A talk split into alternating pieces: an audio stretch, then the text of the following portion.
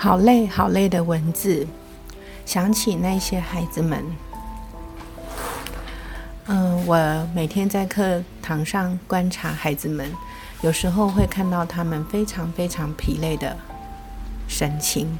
其实我偶尔也会处在这种疲累的状态。我发现所有的文字都躺在我的眼前，动都不想动。其实我也会什么都不想做。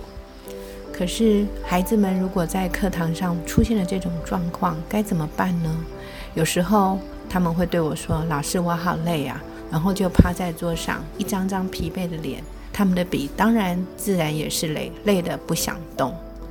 这时候，整个教室的氛围就显得有些沉重。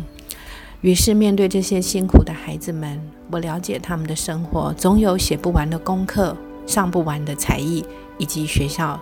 沉重的课业，有的孩子和我说：“我从早上七点出门，晚上九点半才回家。”超时工作的父母，超时学习的孩子们，一张张疲累的脸，我能做些什么？如果我很疲累，我当然也不想动，所以我能够理解他们的心。此时，我唯一能做的就是接受他们的现状。于是我对他们说：“老师，了解你们的感觉。”于是我分享我疲累的经验，也同理了他们当下的心情。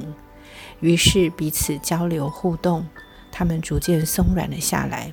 教室开始有一丝丝轻盈的笑声，教室沉重的氛围也慢慢的在转变着。接着我和他们开个玩笑说：“你相不相信我们可以玩一个？”关于很累的游戏，他们说很累要怎么玩呢？我说我们来看看谁写的文字最疲累、最累、最累，第一名是谁？他们再也没说什么了。于是跃跃欲试的拿起笔，开始想写下自己最真实的感觉。此时此刻，我才发现，重新出发才是最真实的起点。他们。拿着他们的笔，沙沙沙的在纸页上开始写着“好累好累”的文字。一开始趴在桌上，他的他们开始抬起了头，文字开始慢慢的爬行。他们写着写着。躺在纸上的字开始活泼了起来。那些耀然纸上的文字，其实都是好累的词，但是读起来反而充满了能量，非常的深刻，非常的真实。有个小男孩说：“我是个小六的学生，课非常重，补习长到九点。我补了数学、英文、钢琴、大提琴、长笛等等，我好累，好累，非常非常的疲累，疲累到眼睛都快撑不起来，可能要拿个牙签棒把它撑住。”另一个小女孩说：“我是谁呢？我是一个疲倦的学生，坐在椅子上写着字。当我很累的时候，真的是连眼睛都快张不开了。听着老师放的卡农优美的旋律，其实我想再度趴下来，好想回家躺在床上睡个舒服的觉。”另一个可爱的小女孩说：“我是一个被老师操控的学生，我好想变成一只自由的小鸟，可以飞来飞去，无忧无虑。但现在的我要读很多书，考很多试。我有补钢琴、长笛、数学、英文、游泳。”不是复习就是补习，我觉得二十四小时都不够用了。现在的我像背着一百公斤重的蚂蚁，我真希望游戏学习可以平衡一些。哇，读了这些孩子们好累的文字，你的感觉又是什么呢？接着我要他们写出好累的感觉，后面去做个譬喻。于是就发现了有很多好棒好棒的文字小诗都出现在眼前。此时有个小女孩。他拄着他的脸，一句话都不说，只是低头画着一张图。那个图上是一个铁笼子，里面有一只像仓鼠或者是呃小松鼠之类的小动物。因为他画的笔线笔条呃，就是那个线条非常的简约。我过去看了他画的这个孩子呢，他非常的乖巧，白净的脸，有一点淡淡的忧郁。他没有一般。啊，小女孩常有的红润跟光泽。她上课很沉默、很认真，但是没有让我觉得她充满了一种活耀的能量、开心的神情。啊，她趴在桌上休息。她说：“老师，我好累，我想休息一下。”于是头趴在桌上，用笔不断的涂抹着、画着。我点点头，看着她的身影，看着她纸页上的图，真的是好疲惫的孩子啊。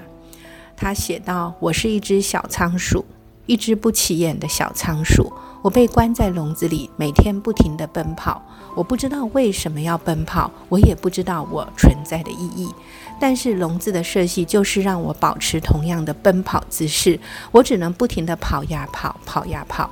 我跑累了，爸爸妈妈准备新鲜的食物给我吃，还有干净的水给我喝。但是没有人关心我累了没。爸爸妈妈最常问的就是：“你考试考得如何啊？你这次考几分？”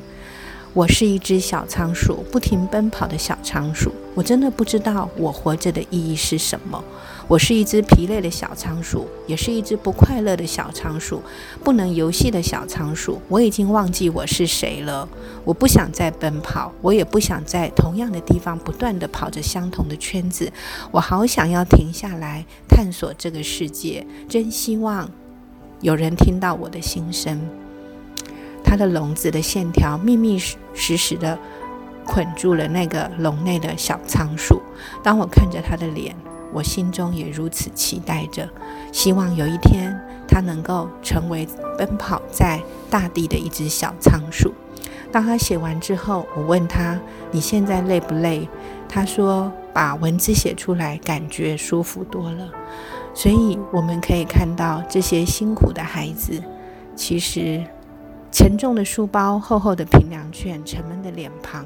我们是不是可以打开一扇窗，让他们快要窒息的心有新鲜的空气可以呼吸？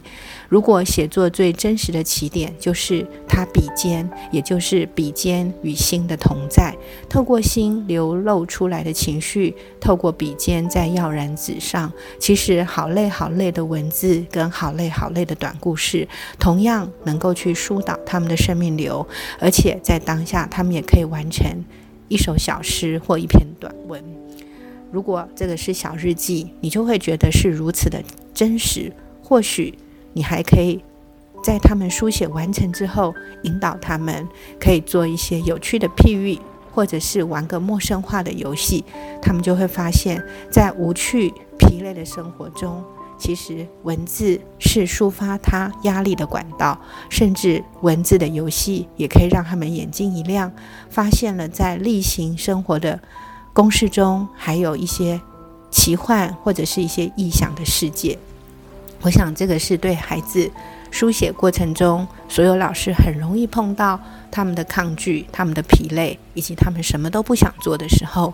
这时候，我们是不是可以同理他们，让他们从不想做、疲累为他们书写的起点，慢慢去引导他们的流动，慢慢去引导他们抒发他们的心声，然后给予一些有趣的文字游戏。接着，你就会发现。沉闷的能量开始慢慢的变松变软，受透过他们的朗读、书写跟游戏越来越昂扬。接着，整个教室的氛围就开始转化了。通常在下课的时候，你会发现他们的脸放松了许多，然后纸页上的字也开始奔放了起来。当然，也有可能他们写完之后，还是要重新面对疲累的日子，因为这就是他们生命的基调。但是他会发现，其实，在笔尖有另外一个可他可以徜徉的世界，那个世界是他可以抒发自己的情绪，可以松开自己被禁锢的灵魂。我想，这是对他们一个最好的引导，让他们发现了一个可以自由奔放书写的美丽世界。以上就是好累好累文字的分享，谢谢。